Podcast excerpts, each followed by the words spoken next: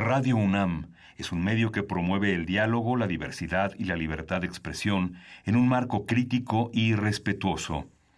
Los comentarios expresados a lo largo de su programación reflejan la opinión de quien los emite, mas no de la radiodifusora. Es la hora del poder del ciudadano. Es la hora de la democracia en México. Confío en que todos sepan hacer honor al compromiso que han contraído. Elevar a su pueblo mediante sus propias leyes, aprovechando sus propios recursos y dirigiendo libremente sus destinos. Recordarnos que como ciudadanos todos tenemos una responsabilidad. Conocer nuestros derechos nos da herramientas para ejercerlos, pero sobre todo, defenderlos. Respetar y promover la cultura de la legalidad nos lleva a una convivencia pacífica y ordenada. Analiza y discute con nosotros los temas que nos aquejan día a día.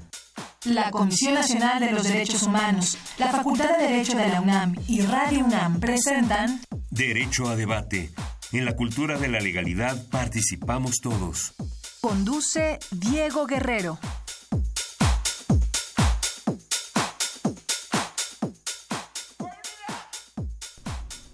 Hola, ¿qué tal? Muy buenas tardes. Bienvenidos a Derecho a Debate. En la cultura de la legalidad participamos todos. Mi nombre es Diego Guerrero y como cada martes les agradecemos que nos sintonicen por el 96.1 FM Radio NAM.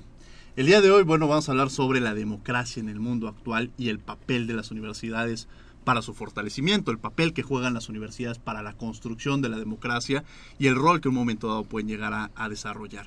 El día de hoy me acompaña en la conducción Gabriela Evia Munguía, quien es egresada de la Universidad Complutense de Madrid y no es casualidad que la tenga en ese sentido por el invitado que vamos a tener el día de hoy.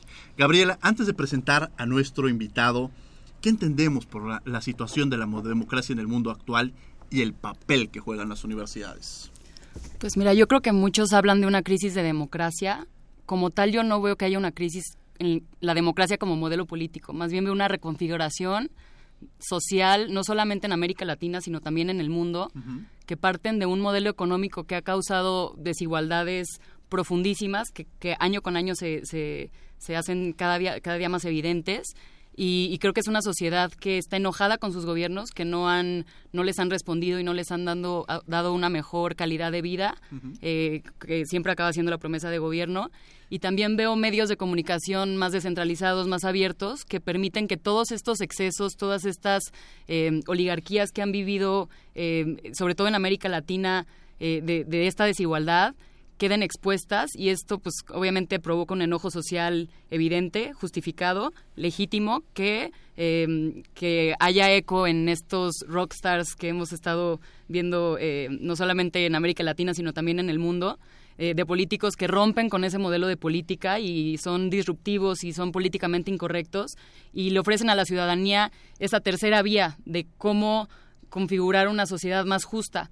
Eh, hablas del papel de las universidades. Creo que es importantísimo y seguirá haciéndolo, sobre todo en la década que viene, que en América Latina estemos muy pendientes eh, desde la crítica imparcial que ofrecen las universidades eh, para, para, mantener un, un, debate crítico, señalamientos y, y estos, hay que, que, que, sea la misma eh, juventud y la misma eh, sociedad estudiantil quienes, quienes vayan señalando eh, lo que está bien y lo que está mal en la política y también proponiendo, que creo que creo que ese es el valor más grande de una universidad, Sin la crítica dudas, constructiva. Una sociedad mucho más proactiva, Exacto. ¿no? que tenga esta posibilidad no solamente de estar visibilizando y estar analizando lo que está pasando, sino también discutir y proponer, ¿no? Y también la democracia de pronto parecería una varita mágica que nos iba a solucionar todos los problemas. Así se nos vendió como la democracia. Sin, sin embargo, la democracia es un concepto mucho más amplio del cual vamos a hablar el día de hoy. Vamos a escuchar las voces universitarias. ¿Qué piensa la comunidad universitaria respecto al tema que vamos a tratar el día de hoy? Y presentaremos a nuestro invitado. No se vayan. Las voces universitarias. ¿Cuál crees que es el papel de las universidades en la democracia actual? Creo que el papel de una universidad va más allá de darte un concepto súper comprimido, súper universal. La democracia implica un contexto, eh, ideologías, diferentes opiniones, diferentes circunstancias a veces. El papel de la universidad en la democracia es la reproducción de valores de un país, además de la formación de la mano de obra para la economía de la, del país, de la democracia. Bueno, me parece que el papel que tiene la universidad en la democracia es muy grande porque forma a personas críticas e informadas para que la democracia pueda ser libre y crítica. Me parece que es muy grande el peso que tiene la universidad en la democracia actual. Yo creo que el papel de las universidades en la democracia es la de dotarnos de un, de un pensamiento crítico. Es muy importante que exista la difusión de todos los detalles en lo que respecta a política, economía. Bueno, yo creo que las universidades, más allá de influir en la vida política, crean el pensamiento crítico de los jóvenes, los impulsan a ver más allá de lo establecido por los medios, por lo que se dice, les invita a ser más críticos y poder evaluar, contradecir y poner todo en tela de juicio, todo lo que se diga. Me parece que las universidades fungen, mm, vamos, es como una iniciativa, tienen iniciativa y además de eso como que calientan, hacen que la opinión pública gire hacia ciertos puntos en la política. Creo que es, es indispensable el papel de las universidades. Escuchas Derecho a Debate.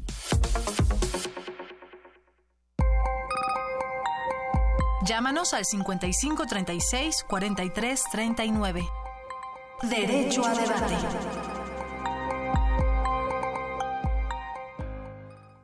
...55 36 43 39 son nuestros teléfonos para que se comuniquen con nosotros.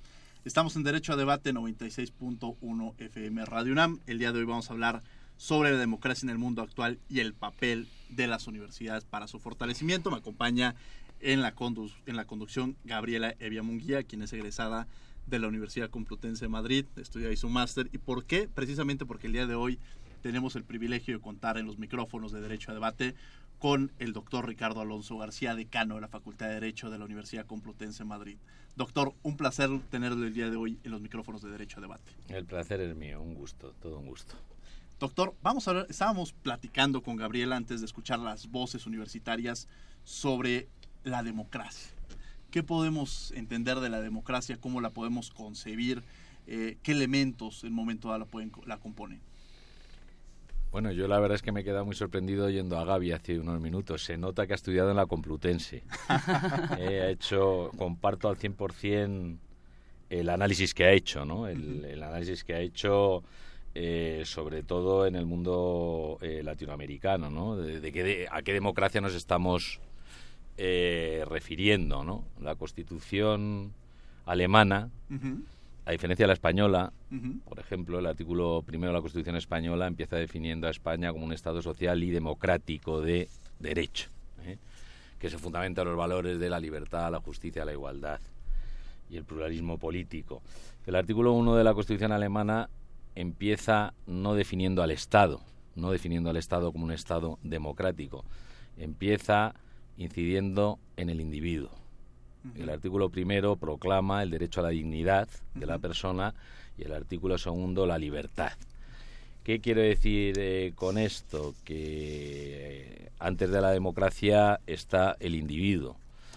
Y para que estemos hablando de una auténtica democracia, eh, yo estoy con la Constitución alemana. Esa, esa, esa democracia se tiene que construir a partir de seres humanos dignos y seres humanos libres e iguales, que es el tercer artículo de la ley fundamental, que es a lo que se refería eh, Gaby en su introducción eh, preliminar, ¿no? Y que insisto que comparto. El gran problema que yo creo que ha arrastrado tradicionalmente y que sigue arrastrando hoy eh, América Latina. No digo que sea un problema exclusivo de América Latina, pero que desde luego se acentúa mucho en el caso latinoamericano. Es obvio que es el tema de la desigualdad social, ¿no? Y sin, y sin, y sin una sociedad igualitaria, formada por individuos, integrada por individuos dignos y libres, eh, pues probablemente estemos hablando de una democracia desvirtuada, desvirtuada que puede dar lugar a lo que ya ahora mismo estamos viviendo a día de hoy, ¿no? Gabriela Villa. Sí, no, concuerdo totalmente. y sobre todo, em, como dices, una democracia en sentido amplio parte de una implementación del Estado de Derecho, pero, pero si no tenemos una igualdad social, no tenemos una distribución de la riqueza em, efectiva, como pasa en la mayoría de los estados en, en Latinoamérica, vemos, por ejemplo, resultados electorales como, como Brasil, ¿sabes? O sea, gobiernos que probablemente no representen la mejor elección para el electorado, pero por el simple voto de castigo de decir, eh, gobierno, perpetuaste la desigualdad social de este, de este país cuando tu promesa de gobierno era no hacerlo, entonces mi voto va hacia esta otra persona que eh, como individuo desigual en un país latinoamericano probablemente no represente el gobierno que más me vaya a beneficiar. Em, pero por eh, hablo de, de, Brasil eh, en el sentido de derecha, pero eh, prefiero tomar esa decisión que, perpetuar esta, este exceso. A ver, aquí hay algo bien interesante, porque pareciera, y a quienes nos escuchan, o cuando escuchamos democracia, en automático nos dirigimos a procesos electorales. Eso es mucho de lo que piensa la gente. Y a veces no, no nos percatamos de la importancia que tiene el concepto de democracia y lo amplio que es la democracia. Ahorita mencionaba el doctor este, Ricardo Alonso lo que dice la Constitución alemana. Yo me permitiría decir precisamente lo que dice la Constitución Política de los Estados Unidos Mexicanos, que creo que es uno de los conceptos más claros de la democracia cuando dice democracia considerándola no solamente como una estructura jurídica, sino como un régimen político, sino, perdón, no solamente como una estructura jurídica y un régimen político, sino como un sistema de vida fundado en el constante mejoramiento económico, social y cultural del pueblo. Y va en torno a eso la democracia. Lo que busca la democracia es el mejoramiento en un momento dado de una sociedad, de un pueblo que, que espera con ansias ese tipo de situaciones. Y a veces nos decepcionamos de la democracia porque pensamos que la democracia solamente se remite a procesos electorales, siendo este concepto mucho más amplio. Ahora, en la parte que mencionas, Gabriela, respecto a las ideologías, estas ideologías todavía se mantienen. Eh, y me, remito quizá a México cuando de pronto nos percatamos que quizá un partido de izquierdas, una alianza con un partido de derecha, que quizá ideológicamente no, no, no comparten incluso los principios. Pero esto no solamente pasa en México. Ha existido una crisis ideológica en el mundo, doctor.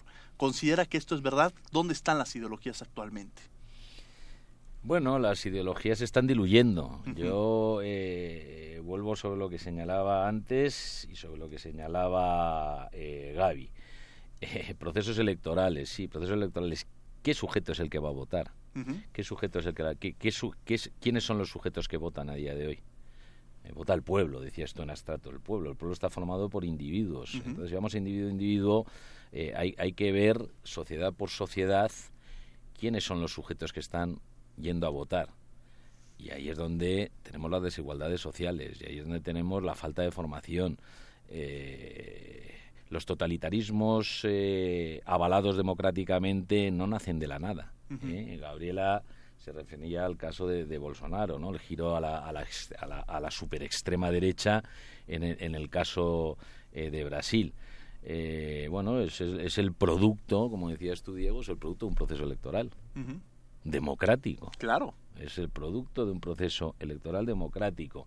Claro, antes de, Bolsonaro y antes de Macri, eh, todos, todos los giros estos, la derechización que está sufriendo América Latina es el producto del desencanto de qué? De eh, una izquierda eh, gobernando durante una década, más de una década, elevada al poder, también democráticamente, pero que no ha sabido hacer los deberes, que no ha sabido hacer los deberes eh, en unos casos, eh, bueno, como es el caso de, Brasil, no ha hecho los deberes sin más, en otros casos, como es eh, manifiestamente el caso de Venezuela, hacia una deriva muy clara hacia un hacia auto, autoritarismos, ¿no?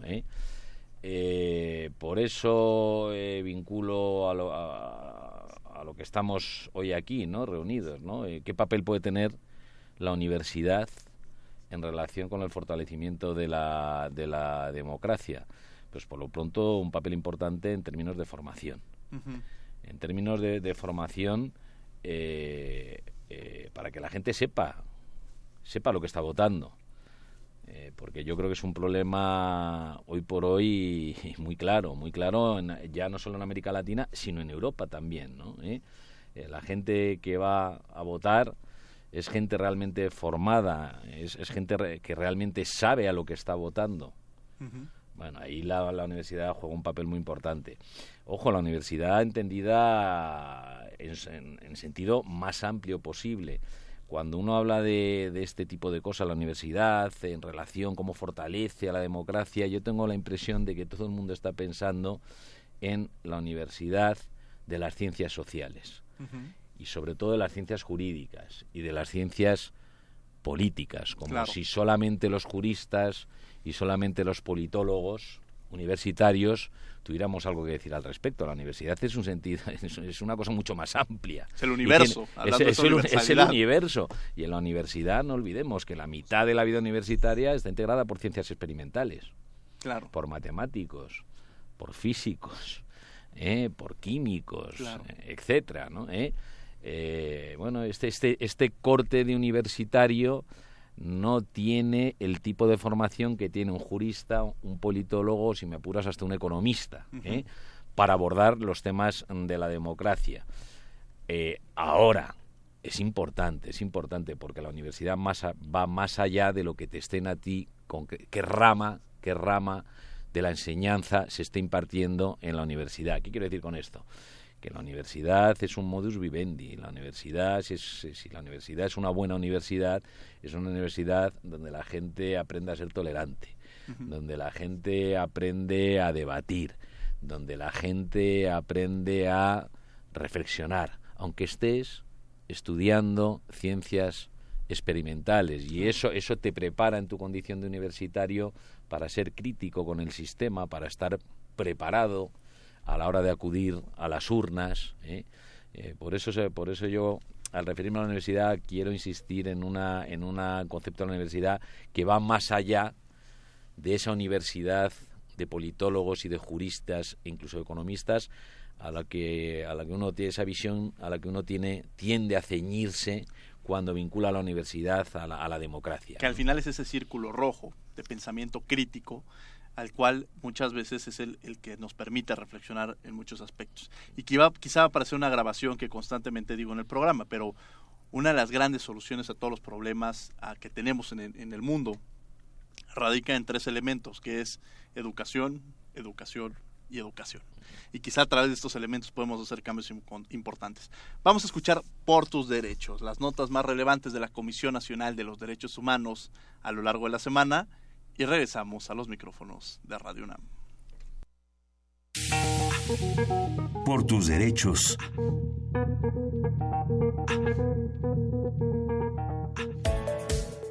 Una vez más, la Comisión Nacional de los Derechos Humanos expresó una enérgica protesta al Estado mexicano ante los agravios contra los periodistas, que desde el año 2000 suman 140. El Ombudsperson Nacional, Luis Raúl González Pérez, demandó una respuesta efectiva a las autoridades y convocó a las tres órdenes de gobierno y a la próxima administración a no hacer declaraciones que estigmaticen a periodistas o medios de comunicación, pues las críticas son parte de la vida democrática y la transparencia y rendición de cuentas el antídoto contra la corrupción finalizó. Por último, González Pérez resaltó que los mecanismos de protección para periodistas ayudan, pero no resuelven el problema. Más de 25 millones de personas indígenas en el país están imposibilitadas para ejercer plenamente sus derechos fundamentales. Así lo dio a conocer la CNDH al presentar el estudio Derechos de las Personas pueblos y comunidades indígenas. La cuarta visitadora general de la CNDH, Herendira Cruz Villegas, señaló que solo en 10 entidades ha habido un 60% de amornización legislativa, es decir, un reajuste entre las leyes, su ejercicio y la accesibilidad. Esto para asegurar que la comunidad indígena goce de los derechos y cuente con protección eficaz e igualdad. La Comisión Nacional de los Derechos Humanos emitió la Recomendación 37-2018. Esto al notar irregularidades en la averiguación por la desaparición de un ex elemento de la Secretaría de Marina en el estado de Michoacán, así como la falta de información a sus familiares sobre el avance de la investigación para encontrarlo. La recomendación, dirigida a Alberto Elías Beltrán, suplente jurídico del procurador, y a Silvano Aureoles, gobernador de Michoacán, acreditó violaciones al acceso a la justicia y a la verdad, los cuales se atribuyen a servidores públicos de la PGR, tanto en la instancia general como en el estado de Michoacán. Tras la revisión efectuada, la CNDH concluyó que ambas autoridades omitieron diligencias que debieron ordenarse con prontitud para evitar pérdida de información valiosa. Si deseas conocer más sobre las irregularidades de este caso y el trabajo de la Comisión por el esclarecimiento de los hechos, entra a www.cndh.org.mx.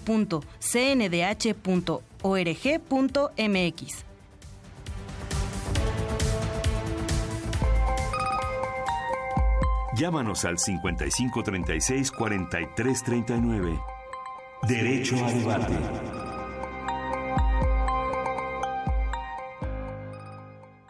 55 36 43 39 son nuestros teléfonos. Estamos hablando sobre la democracia en el mundo actual y el papel de las universidades para su fortalecimiento. Me acompaña el día de hoy en la conducción Gabriela Evia y tenemos como invitado al doctor Ricardo Alonso García, decano de la Facultad de Derecho de la Universidad Complutense de Madrid. Hablábamos sobre cuál es el papel, qué es la democracia, cómo podemos entender la democracia. Gabriela platicaba principalmente sobre la crisis que se ha vivido en algunos países, eh, el avance que ha tenido quizá esta ideología de derecha, como el caso de Brasil en sus recientes elecciones. Pero también, eh, antes de, eh, en el corte estamos platicando que uno de los grandes elementos de la decepción que se ha dado en América Latina y quizá también en Europa cuando hay estos cambios de régimen, o por qué dar la vuelta tan drásticamente en estos 180 grados, muchas veces se debe a que hay una decepción. Y esta decepción se debe a factores como la corrupción, que viene acompañada de un primo hermano, la podríamos definir que es la impunidad. Es decir, puede haber corrupción, pero cuando existe esta impunidad todavía se fortalece la decepción que en un momento dado se pueda llegar a tener en un régimen eh, democrático como tal. Y eso también nos lleva a que no solamente en América Latina, de pronto cuando surgen estos cambios de partidos políticos, quizá es también esta decepción que se está dando del régimen anterior, que no cumplía con las expectativas que tenía, pero que también llevan arrastrando diversos eh, márgenes que, nada benefician a la sociedad y que las dejan en descontento. Doctor Ricardo Alonso, esta parte de la corrupción y la impunidad, ¿cómo ha afectado? Eh, bueno, es, evidente, ya, ya, lo estabas diciendo tú, eh, Diego, eh, el descontento, el descontento en un clima de desigualdad se acentúa evidentemente si a la desigualdad le añades corrupción. Si, a la, si, a la, desigualdad le añades corrupción. Si ves que los que gobiernan, además de no solucionar el problema de la igualdad, eh, roban, meten mano en la caja, la crispación se acentúa y es un caldo de, cultivo tremendo. Ya está servido el caldo para qué? Para los totalitarismos, los populismos, eh, etcétera.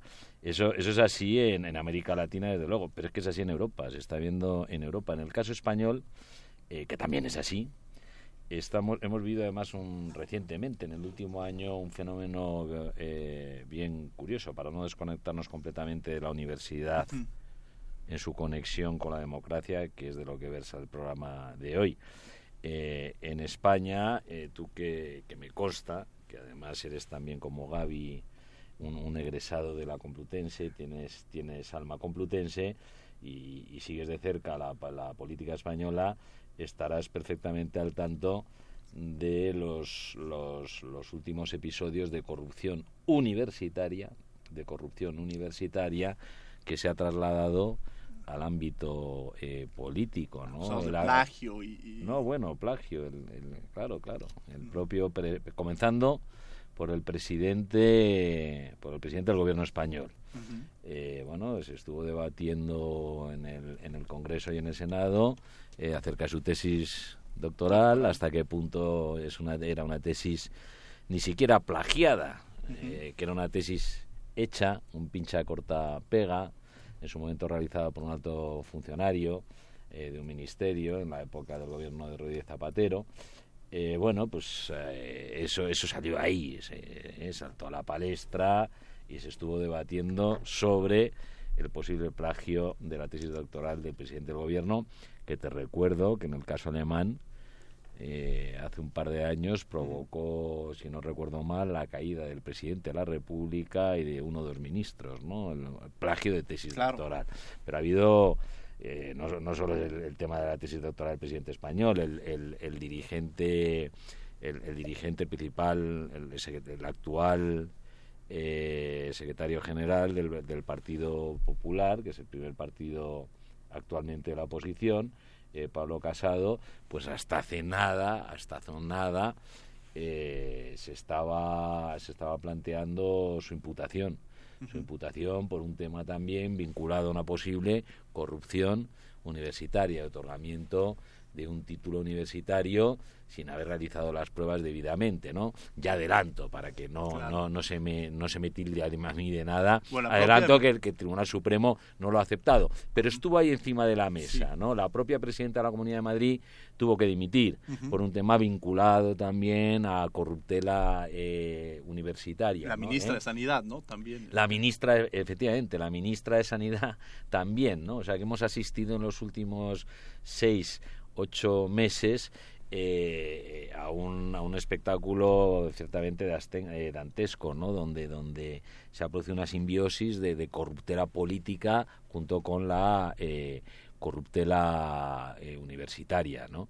Y, claro, eso produce, produce cansancio, produce cansancio en la ciudadanía, produce desorientación en la, en la ciudadanía, porque claro, si a la pérdida de, credibilidad de la clase política le, añades ya la pérdida de credibilidad de la universidad, entonces estamos metidos en un, en un buen lío, ¿no? ¿Eh? Si la universidad empieza a ser eh, cuestionada, estamos metidos en un buen lío, ¿no? En términos, en términos de democracia. Claro, claro. ¿Eh? Porque al final pensaríamos que las universidades y de las instituciones que se van deslegitimando, de las cuales se va perdiendo esta credibilidad, pues de las pocas que nos quedan muchas veces son estas instituciones educativas como las propias universidades y cuando estas caen en el mismo eh, sector pantanoso de corrupción, pero también de impunidad, ¿no, doctor? Estamos perdidos. Eh, ahí sí que realmente estamos, ahí estamos perdidos, ¿no? La universidad, yo creo que es casi la última trinchera, ¿no? ¿Eh?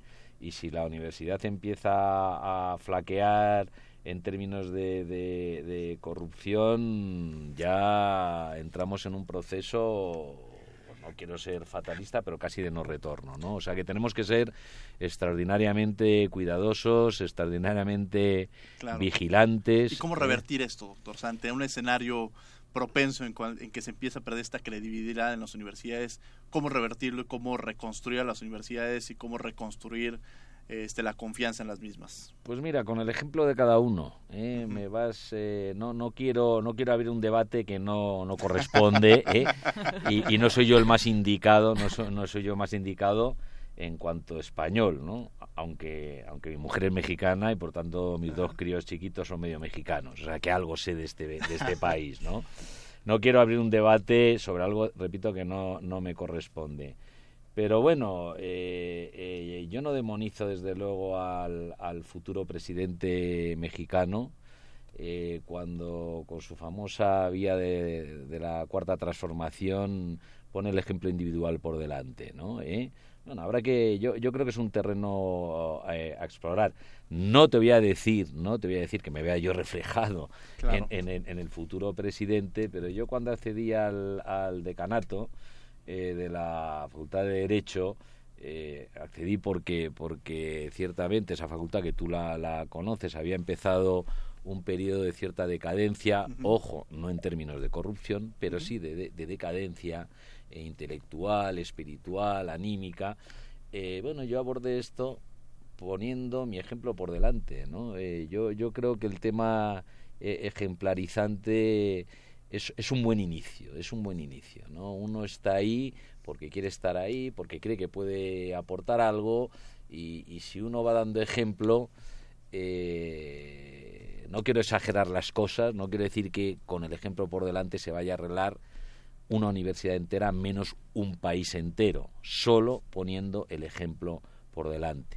Pero, desde luego es, una, es, es un buen paso, es un buen paso para comenzar y la cabeza es importante. Justamente yo creo que en esas convergencias que tenemos con la Facultad de Derecho de la Universidad Complutense de Madrid, lo mismo pasaba en la Facultad de Derecho de la UNAM, que me parece que en el periodo anterior quizá estábamos muy eh, desgastados y no, y no había esta credibilidad o este fortalecimiento académico que cuando la cabeza empieza a mover el coche, que además tienen que cambiar eh, las llantas del coche en movimiento, que también es otro de los riesgos a los cuales se enfrentan, pero haces un cambio radical en volver a construir una credibilidad y que ahorita el reflejo son los datos en los cuales se encuentran y la serie de actividades que están realizando en ambas y desde luego la alianza, qué mejor que ahora que se ha tenido una alianza fuerte entre la Facultad de Derecho de la UNAM y la Universidad Complutense de Madrid, del cual hablaremos más adelante porque tendremos una llamada.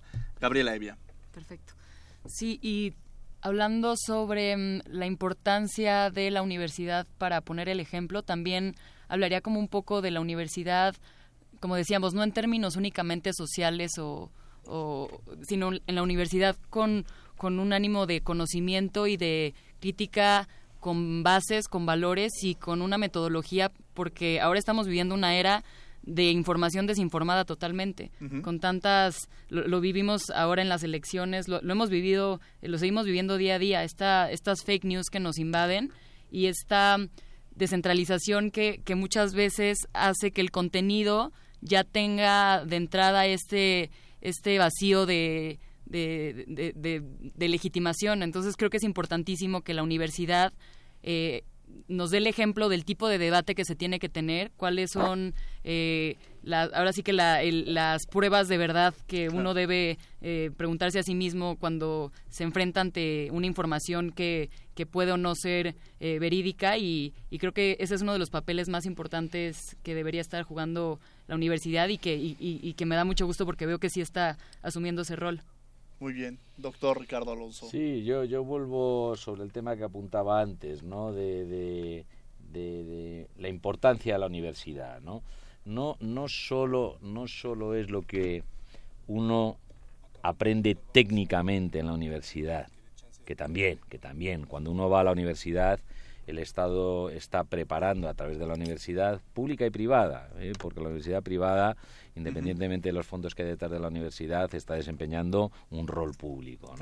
¿Eh? Eh, más, allá, más allá de que esté preparando a los individuos que pasan por la universidad a ser probablemente ciudadanos más dignos y más libres porque están mejor preparados para ganarse la vida dignamente. Más allá de eso, yo creo que eh, la universidad, al margen de la rama de la sabiduría en la que a la que tú te dediques es un modus eh, es un modus de vivendi por el que hay que pasar en la universidad. En la universidad se supone que es un debe ser se supone y debe ser eso es lo que intento yo desde luego en mi facultad eh, y en mi universidad, pero sobre todo en mi facultad, en lo que a mí me compete, debe ser un terreno preparado para la tolerancia, debe ser un terreno eh, preparado para el debate. Por eso, por eso te vas a sorprender, Diego, eh, yo no voy a decir que denoste la enseñanza universitaria online, pero para mí la enseñanza universitaria online siempre va a ocupar un terreno secundario respecto de la enseñanza presencial. Esta es una cosa que yo insisto mucho. Algunas veces he tenido mis peleas con mi propio rector, ¿no? Porque claro, la enseñanza, y en la UNAM pasará igual, enseñanza online significa que acrecientas tu posibilidad de influencia, tienes más estudiantes, etcétera. Pero el universitario online no está asistiendo a la vida universitaria.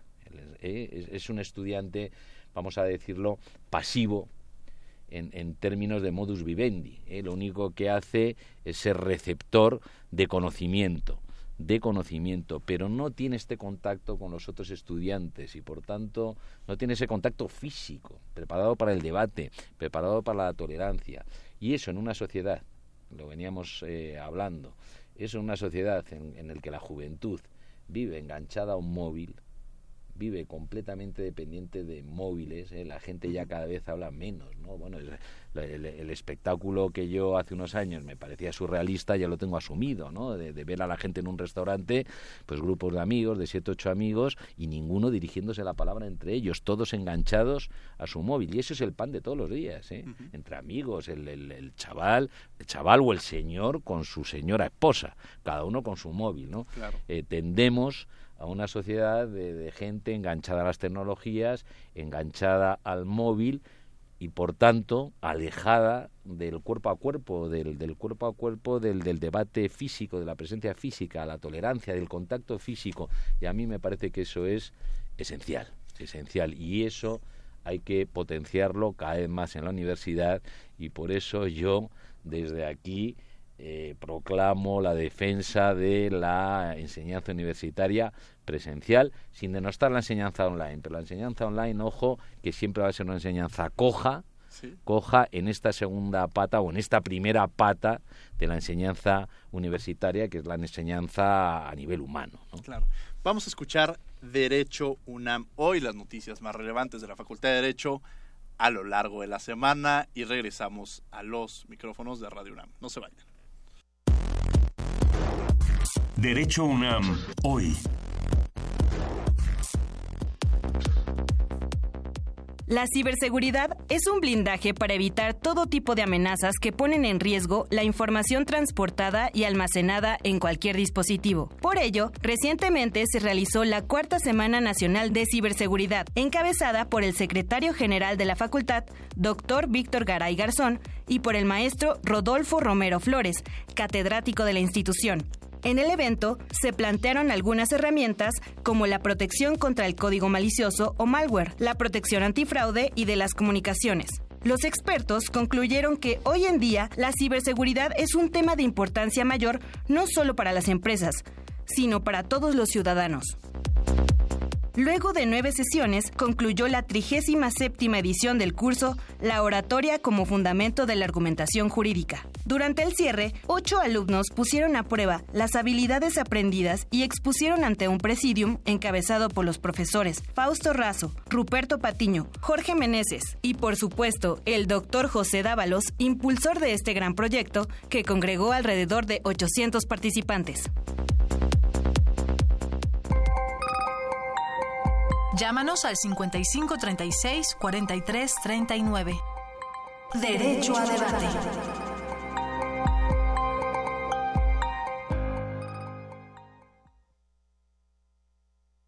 ...643 39 son nuestros teléfonos. Estamos en Derecho a Debate, 96.1 FM Radio UNAM. Estamos hablando sobre la democracia en el mundo actual, pero desde luego el papel de las universidades para su fortalecimiento. Me acompaña el día de hoy en los micrófonos Gabriela Evia, quien agradezco que nos acompañe. Y tenemos como invitado al doctor Ricardo Alonso García, decano de la Facultad de Derecho de la Universidad Complutense de Madrid, que también es nuestra alma mater de los conductores del día de hoy. Y precisamente estamos en este proceso de entender el papel de la democracia, doctor. En esta forma, precisamente usted acotaba la importancia que juegan las universidades y nos fuimos a este corte. Gabriela Evia. Hablábamos un poco de la el rol de la universidad para enseñar las reglas de un debate y creo que es fundamental que por lo menos ahora cuando nuestro nuestra plataforma de debate no tiene ninguna regla como ocurre en redes sociales, sí tengamos siempre presentes estas reglas esenciales para, para lograr un, una, una interacción respetuosa, tolerante, en la que al final siempre se busque un, una propuesta. Porque ahora, sinceramente, a mí me preocupa mucho como usuaria de redes ver en lo que se ha convertido eh, el debate, entre comillas, político, eh, que vemos esta herramienta increíble que, que logra llegar a todos lados, que son las redes sociales, pero también vemos una falta de cultura para su uso. O sea, si tuviéramos un poco más de, de, bases críticas, de, como digo, reglas esenciales de respeto y tolerancia, creo que podríamos eh, beneficiarnos de esta herramienta y lograr y lograr que, que, que, que estos debates tuvieran eh, la riqueza y, y, sobre todo este esta propuesta constructiva que creo que enriquecería muchísimo al país, no nada más en términos eh, de, de, universitarios, sino en general en términos de, de, de democracia de, la información, que sí. creo que, que, estamos viviendo una crisis fuerte, no solamente en México, sino en, en el mundo.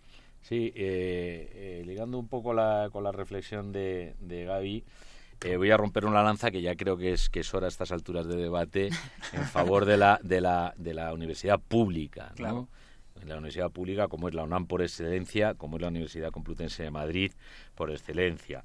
Antes eh, te apuntaba yo, Diego, que no hay que, que no hay que machacar a la universidad privada, la universidad privada con independencia de de bueno, de que sean fondos privados, lo que haya detrás de ella, no deja de desempeñar un rol público, ¿no? como es una enseñanza de, grado superior. Pero la, universidad pública va a tener siempre un plus al que no va a llegar, creo yo, la universidad privada, que tiene que ver algo con la reflexión de Gaby de la tolerancia. Volvemos siempre a lo mismo, ¿no? ¿Qué es lo que da la universidad más allá, el contacto universitario, o que debería dar la universidad, más allá de las enseñanzas concretas en una rama por eso al principio del programa te insistía Diego en que, bueno, eh, solemos ser los juristas, los politólogos, los economistas, los que más opinamos, pero aquí estamos hablando de algo que va más allá de eso, porque la universidad es también la universidad de las ciencias experimentales, ¿no? ¿Eh? O de ramas eh, de las ciencias sociales alejadas del derecho, de, la, filología, por ejemplo. Bueno, todo, todo, todo ese conjunto universitario tiene algo que decir. Y tiene algo que decir ¿Desde dónde? Desde la tolerancia, desde el respeto, desde la apertura mental. Bien, eh, todas eh, esas, esas, eh, esas cuestiones que acabo de mencionar, tolerancia, respeto, apertura mental, eso desde luego no voy a decir que, que, que son aspectos que se nieguen en la universidad privada, pero desde luego que no están ni mucho menos en el nivel ni aquí ni en España que tiene en la enseñanza pública. ¿Qué, qué, quiero decir? Perdóname, Diego, ¿qué quiero decir con esto? Eh, muy brevemente. En la, en la UNAM, como en la Complutense, tú ahí la gente convive. Y convive gente, no voy a decir eh, gente pobre, porque no es gente pobre, eh, pero gente con recursos muy limitados a gente, no voy a decir tampoco aristócratas, pero casi casi. Tienes todas las clases sociales representadas todas las ideologías de izquierda, derecha, extrema izquierda, extrema derecha, centro, representadas. Y es un totum revolutum que ayuda mucho a la tolerancia, ayuda mucho a la convivencia y eso en las privadas, no nos engañemos, no se da. No voy a llegar a decir, pero lo voy a decir. No, no, son casi guetos, son casi guetos. Es decir, que estás en una universidad católica, pues ya sabes lo que es. Sí, hay un tema ideológico y, creo que, que ahí precisamente la pluralidad que existe en las universidades públicas construye, pero además en el trabajo, y platicamos de, la búsqueda de la excelencia académica, que lo decíamos en el bloque anterior, que han estado trabajando la Complutense desde, desde su trinchera y la propia Facultad de Derecho de la UNAM que ha estado construyendo estos escenarios a través de diversos proyectos, a través de las actividades que se desarrollan, que visibilizan de alguna manera la problemática social que, tenemos, pero que también nos permite entender no solamente sus problemas, sino respuestas, ¿no? Y, tenemos desde las diversas actividades que están realizando, que escuchábamos en el bloque anterior, hasta un diplomado que incluso ahorita tenemos con la Universidad Complutense de Madrid sobre los derechos fundamentales, eh, en fin, una serie de actividades y una alianza estratégica que se ha logrado y tenemos precisamente en la línea al señor director de la Facultad de Derecho, el doctor Raúl Contreras Bustamante. Doctor, ¿cómo está? ¿Cómo estás, Diego? Muy, muy buenas tardes. Un saludo a Ricardo Alonso. Buenas tardes. invitado de lujo en el programa. Sin, sin lugar a dudas, señor director. Y estamos hablando sobre la democracia, el papel de las universidades para el fortalecimiento de las mismas. Y precisamente yo, yo, yo retomaba ahorita, bueno, aparte del diplomado, pero el, el, tema de la Unión Iberoamericana de Universidades eh, que se ha venido construyendo. Es decir, ¿cuál es el papel de las universidades, señor director? Bueno, eh, las universidades son esenciales para la democracia la, la uh, sociedad, la humanidad no se explica este, en, nuestra, en nuestra época sin la existencia de las universidades. Y esa Unión Iberoamericana de Universidades a la que tú te refieres es una alianza estratégica entre cinco macrouniversidades, la Universidad de Sao Paulo, la Universidad de Buenos Aires, la Universidad Complutense, cuyo decano de la Facultad de Derecho tienes ahí sentado a tu diestra, la Universidad de Barcelona y la UNAM. Juntos estas cinco universidades tenemos más de un millón de alumnos y es una, una eh, alianza estratégica para intercambio de realidades, de opiniones, de actividades para generar conocimiento, pues para el beneficio de nuestras propias sociedades y, y, como, y, además de la comunidad internacional. Ahora platicamos también con, con, el decano el tema de la excelencia académica. Él decía, bueno, de pronto eh, cómo revertir situaciones que se presentan y, él decía que, el papel que juegue la propia universidades o la facultad que logren visibilizar un cambio trascendente y él decía, bueno, en la Complutense quizá no se vio un oscurantismo, por decirlo de alguna manera, pero que había una decadencia académica. Y le decía, bueno, el, el ejercicio es la, excelencia académica y creo que ese ha sido el círculo o el papel en el cual usted ha trabajado más, señor director.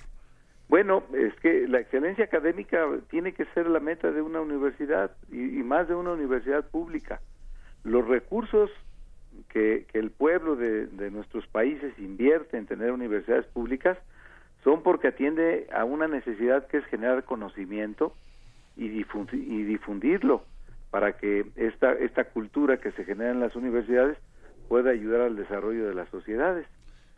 Ahora yo le preguntaría a los dos decanos, a los dos directores, ¿por qué son importantes estas, esta vinculación que se ha hecho mencionaba estas cinco universidades, pero precisamente ahorita retomando esta alianza que se ha hecho, primero le preguntaría al doctor Raúl Contreras con la Universidad Complutense de Madrid y después le pediría al decano que también nos hiciera referencia a la misma.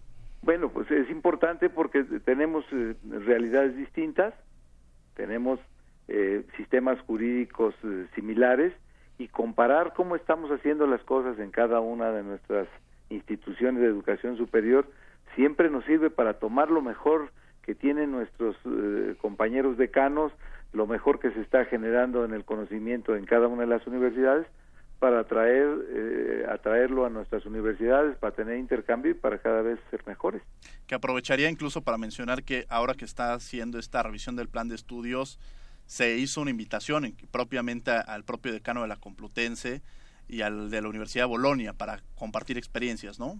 Sí, claro, estamos nosotros en un proceso, como tú lo sabes, de eh, eh, que nos sea aprobado un nuevo plan de estudios, que estamos eh, aspirando a que sea de lo más moderno, que sea el, el, punto de referencia de todo el país y, ¿por qué no? Pues que también sirva para que nuestras universidades hermanas pues puedan este, verlo, este, compararlo y, ¿por qué no? Que, que, pueda servirnos a todos, ¿no? Doctor Ricardo Alonso. ¿Qué tal, querido director? ¿Eh? Querido Ricardo. Qué gusto saludarte. bueno, eh, eh, hablaba el director de la labor fundamental de la universidad en cuanto a difusora del conocimiento, la universidad pública. Yo añadiría, en cuanto a universidad pública, difusora del conocimiento desde la igualdad.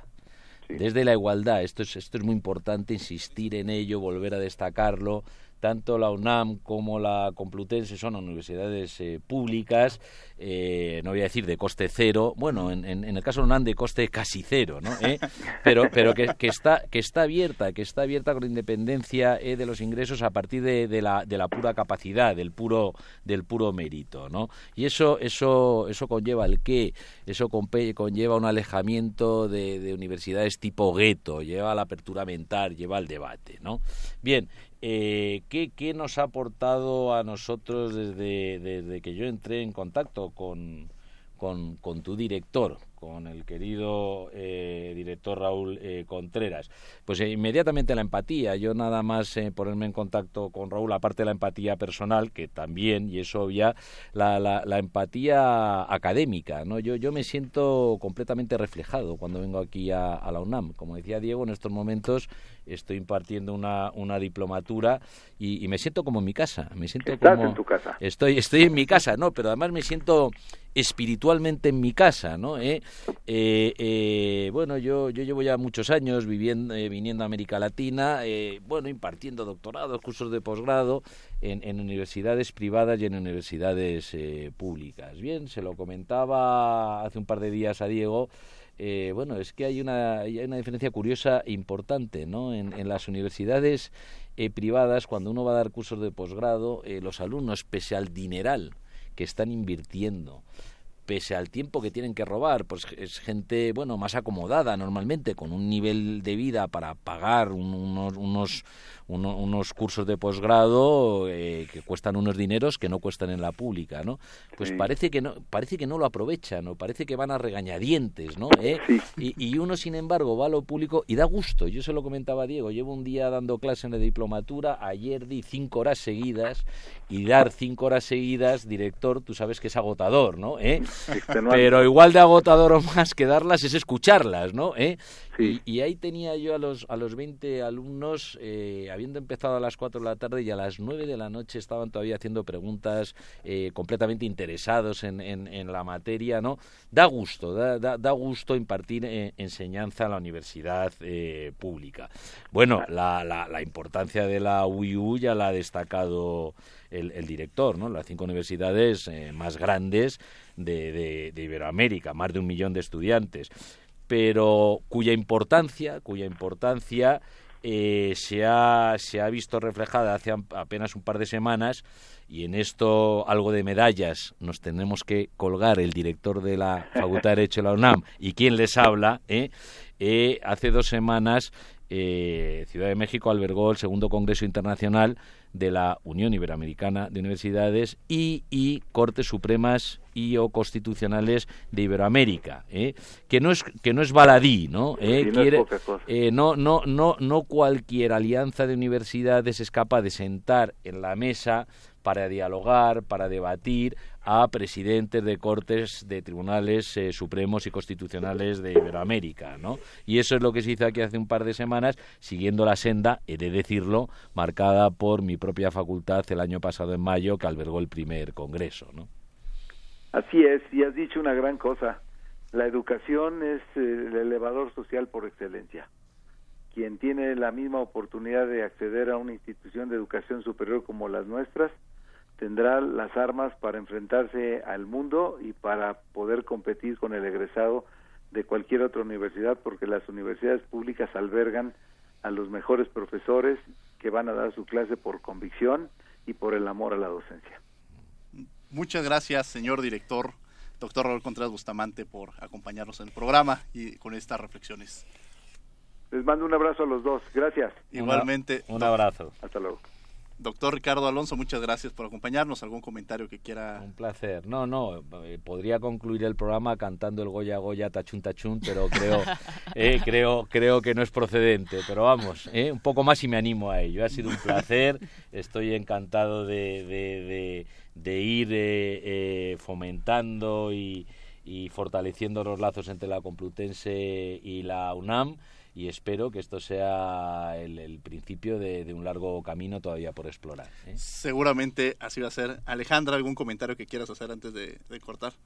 Yo te agradezco muchísimo. Gabriela, Gabriela, perdón, te cambié ahora el nombre. No te preocupes, te agradezco muchísimo la invitación y la oportunidad de compartir con mi, con mi alma mater estas, eh, estos debates que creo que nunca pasarán de moda. Y mm, sobre todo eso, yo creo que ante estos momentos de efervescencia política y social, la universidad eh, siempre será ese espacio de autonomía sobre los poderes públicos que, permitirá un debate crítico, pero que siempre eh, basado en, tolerancia, respeto y, todos estos valores tan importantes que ya estuvimos comentando durante esta sesión. Muchas gracias, querida Gabriela Evia, que estuvo con nosotros el día de hoy. Agradecemos, bueno, eh, tuvimos una llamada ya del profesor Franco Gutiérrez de Grupos Culturales Especializados, que nos hace algunas reflexiones sobre la democracia, eh, y sobre elementos fundamentales que lo soportan y la fortalecen. Le agradecemos mucho esta, esta llamada y estas reflexiones que ah, en este momento platicaremos con nuestros invitados, a la Comisión Nacional de los Derechos Humanos, a la Facultad de Derecho y a Radio UNAM. En los controles técnicos, Agustín Mulía, en la asistencia Angélica Salazar, Elías Hurtado y Jocelyn Rodríguez, Lorena Redondo y Gustavo Ortiz, voz de las notas, Carolina Cortés, en la redacción, Ana Salazar, en redes sociales, Francisco Méndez, en la producción, Paco Ángeles. Le agradezco al decano de la Complutense de Madrid y a Gabriela que haya estado con nosotros el día de hoy. No olviden que nos escuchamos de ley todos los martes. Esto fue Derecho a Debate. Muchas gracias. Esto fue Derecho a Debate. En la cultura de la legalidad participamos todos.